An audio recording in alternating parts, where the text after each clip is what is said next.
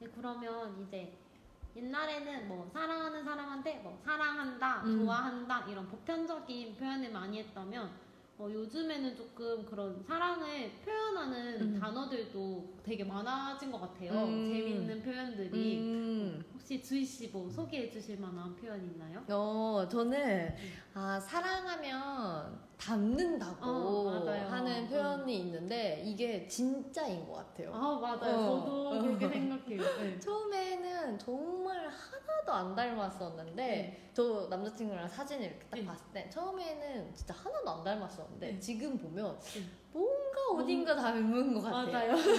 근데 이건 주관적일 수 있다.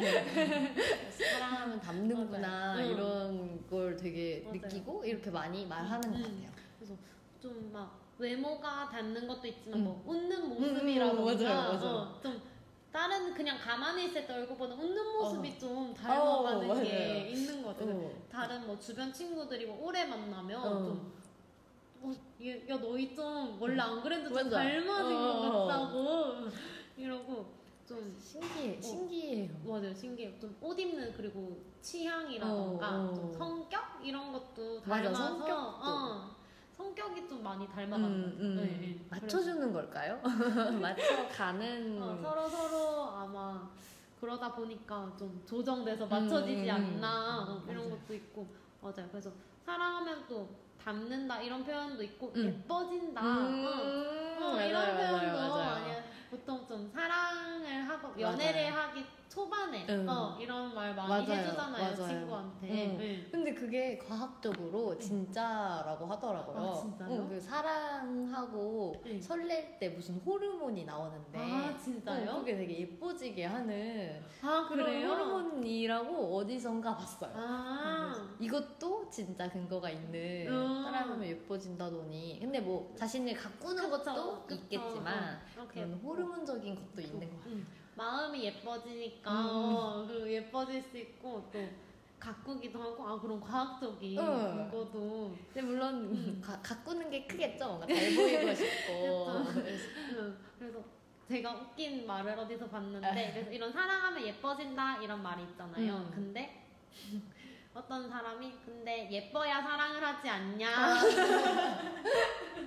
아, 선후 관계가 잘못됐구나. 근데 예뻐야 사랑을 하지 않나요? 라고 하셔서 보고 아, 맞아요. 웃으면서 울었던 아. 그런 기억이 있습니다.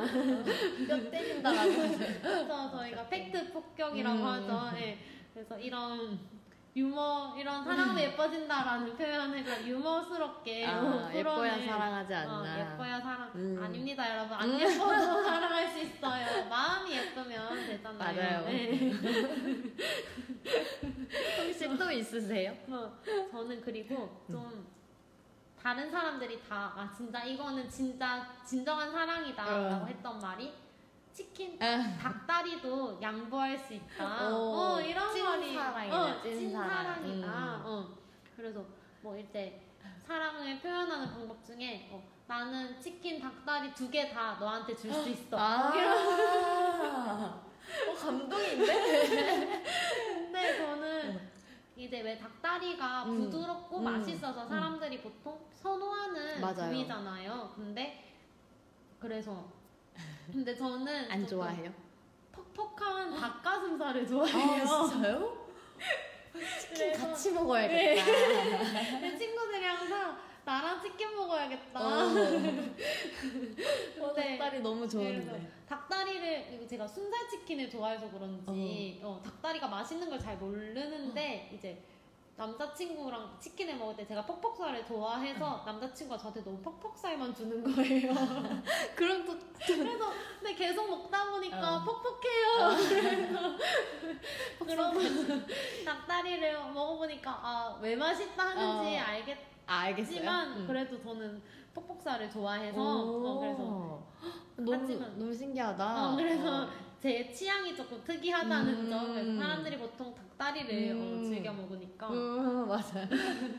아니, 제 친구가 외국인 남자친구랑 네. 결혼을 했어요. 우와, 근데 네. 그 외국에는 그런 문화가 없잖아. 없, 네, 없대요. 네, 이 네. 닭다리를 먹으면 응. 안 된다 이런 응, 게. 없어서 같이 하루는 같이 치킨을 먹는데 네. 친구는 사실 양보를 한 거죠. 말해주기 네, 기다린다던가. 네, 네, 네. 근데 그 남편이 닭다리를 두 개 다 먹은 거예요. 어머.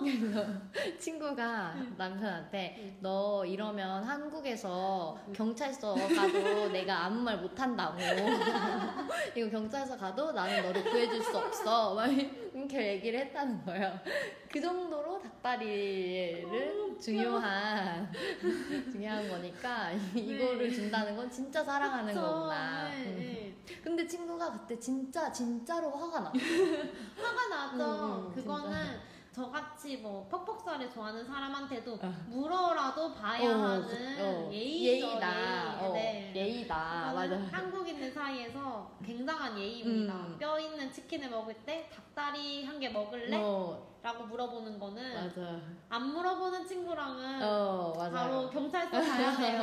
안 돼요, 안 돼요. 그 정도인데 네. 닭다리를 두 개나 준다. 어 너무 진짜. 나를 사랑하는구나. 오 너무 재밌는 표현이네요. 상당히 감동적인 멘트죠. 너무 재미있는 네. 표현이네요. 그래서 음. 어, 이런 멘트가 있고 또 막 설렌다 이런 단어 음. 대신 좀 심쿵한다. 음. 어. 심장이 쿵. 쿵. 음, 어, 맞아, 너무 심쿵. 설레서 저희가 뭐 설렐 때 조금 심장이 쿵 내려앉는 음. 것 같은 느낌을 받는다 해서 음. 심쿵한다 또 이런 멘트도 맞아요. 자주 되게 어, 음. 유행했었어요. 음. 음. 심쿵 맞아요. 그리고 노래도 있잖아요. 아 맞아요. 어, 아, 이거 지금 언급 어려운 가수의 어, 어. 심쿵해 이런 어, 노래도 맞아요, 있고 맞아요. 음. 맞네요. 그래서 좀 사랑에 대한 표현 방식이 이런 방법도 다양하지만 음. 언어적으로도.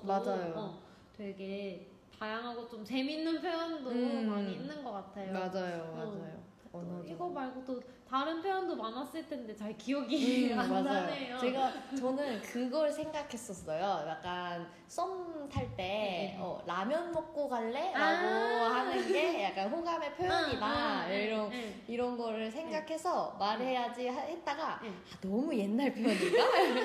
이게 조금 된 표현이라.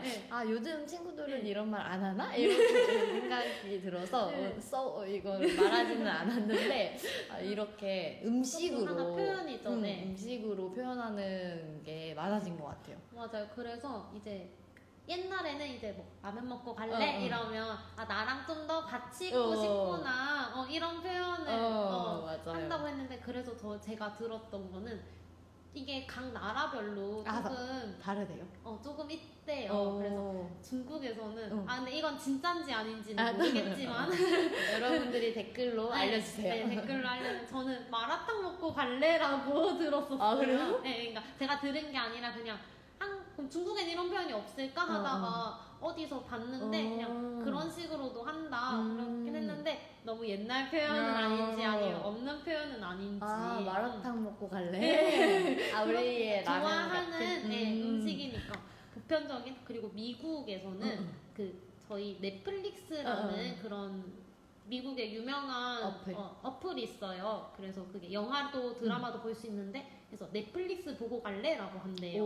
네. 오 신기하죠. 어. 그래서 이제 각자 집에서 즐기는 문화를 이제 오. 그런 걸로 이제 해서 조금 더 같이 시간을 보내자, 뭐 같이 영화 한 편 보자 이런 오. 느낌을 어, 표현을 한대요. 요즘 한국에서도 넷플릭스 점점 많이 보잖아요. 네, 코로나 때문에 집에 있는 음. 시간이 많아지면서 저도 맞아요. 넷플릭스를 결제했는데 네, 네. 그러면 한국에서도, 한국에서도 이제, 이제 어, 어, 갑자기 오늘 어, 넷플릭스, 넷플릭스 보고 갈래? 어, 좋은 방법인 것 같아요. 것처럼 좀 어. 요즘에는 좀 집에 많이 있고 어. 이런 동영상 스트리밍 서비스라고 음. 하죠. 이런 서비스들이 많이 생겨서 뭐 중국에서도 혹시 뭐 이런 유명한 동영상 어플이라던가 음. 이런 게 있으면 뭐 그거 보고 갈래라고 하면 아, 뭐 유튜브 같은 삐리 삐리빠빠? 뭐 이- 빌리빌리? 아, 아, 아, 빌리빌리요? 삐리빠빠 아니야? 모르겠어요. 보고 갈래? 맞아 그런 이제 이제 하는 것도 삐리삐리인가? 삐리삐리? 아 그게 아 빌리빌리를 삐리삐리라고 아, 아 빌리빌리는 말하는? 영어인가 보다. 아 그걸 영어로 읽은 좀 건가? 삐리삐리 뭐 이렇게 얘기해가지고 뭐지? 했는데. 여러분 정확하게 말씀 못 드려서 죄송합니다. 어, 아무튼 뭐 그런 식으로도 어, 표현을 하는 게 이제 같이 있고 싶다라는 음, 음. 직접적인 표현은 아니지만 음. 어, 이런 식으로 문화를 조금 반영해서 어, 표현을 많이 하는 것 야, 같아요. 맞아. 너무 어, 너무 신기하고 어. 넷플릭스 어, 보고 음. 갈래? 음, 예. 맞아요. 이제 뭐 보편적인 말들보다 이런 음. 특이한 방법으로 뭐 상대방에 대한 마음을 어, 표현하는 법도 있다는 점 음. 어, 알아주셨으면 좋겠습니다. 네. 네, 그러면 저희 오늘 어, 사랑과 뭐 연애에 대해서 다양한 얘기를 해봤는데 어떠셨나요? 너무 즐겁고 네. 너무 친구랑 얘기하는 것 같아가지고 네. 아, 저희만 신나한 건 아닐까. 이런 생각이 조금 네. 들지만 음. 그래도 같이 동참해 주셨으면 좋겠어요. 네, 또 어, 저희는 이제 한국 한국에서 많이 있는 그런 문화들이라던가 재밌는 요소들을 소개해 드렸는데 혹시 중국에서 음. 좀 요즘 유행하고 있거나 이런 사랑에 관련된 재밌는 표현들이 음. 있으면 어, 또 댓글로 많이 남겨주셔서 저희 다음에 같이 얘기 또 나눠봤으면 좋겠습니다. 네. 네. 저희 그러면 다음에 또 재밌는 주제로 만나요. 네, 안녕. 안녕.